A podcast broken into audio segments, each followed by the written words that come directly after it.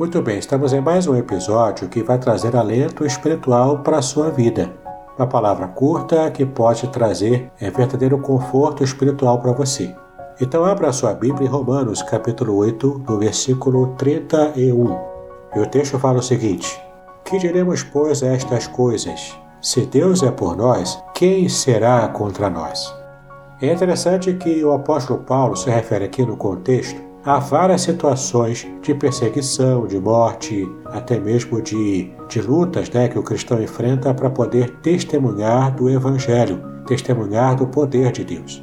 É em todas essas circunstâncias, circunstâncias difíceis, circunstâncias em que as pessoas é, tendem a esmorecer na fé, especialmente naquela época em que o apóstolo Paulo viveu, no primeiro século, em que existia muita perseguição aos cristãos. E olha que de perseguição Paulo conhecia bem. Antes da sua conversão, Paulo perseguia os cristãos. E depois, então, ele tornou-se o cristão mais fiel, mais corajoso de todos da sua época. O quanto ele estava lutando pelo Evangelho de Cristo.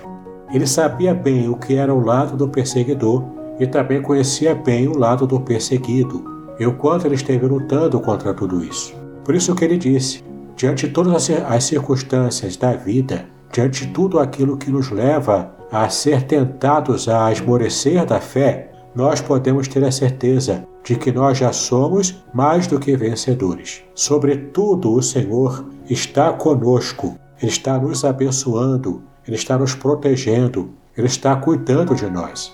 Hoje, em pleno século XXI, no ano de 2021, nós podemos perceber o quanto a luta ainda tem sido grande.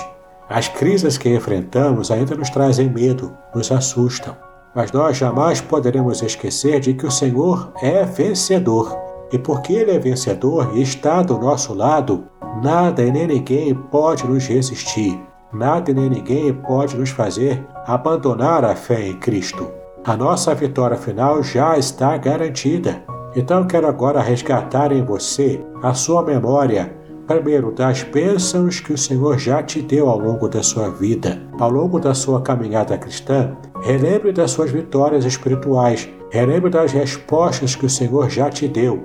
E meu irmão, minha irmã, não abandone a fé. Por mais difícil que a vida seja, não abandone a fé. Se já é ruim estarmos caminhando, juntamente com a bênção do Senhor, já é difícil, que dirá caminharmos nesse mundo ruim e difícil também? Sem as bênçãos do Senhor.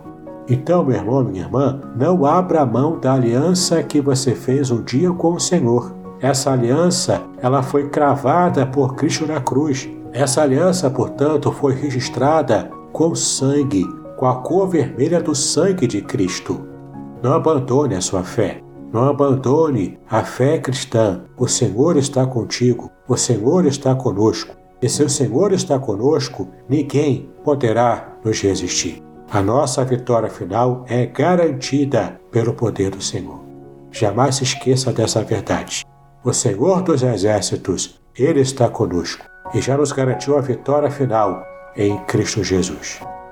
Guarde essa palavra, meu irmão, minha irmã, e agora una a sua fé comigo para estarmos falando com o Senhor. Senhor, eu te exalto mais uma vez por estar agora falando com esse irmão, com essa irmã, para estarmos nos lembrando de que o Senhor está conosco.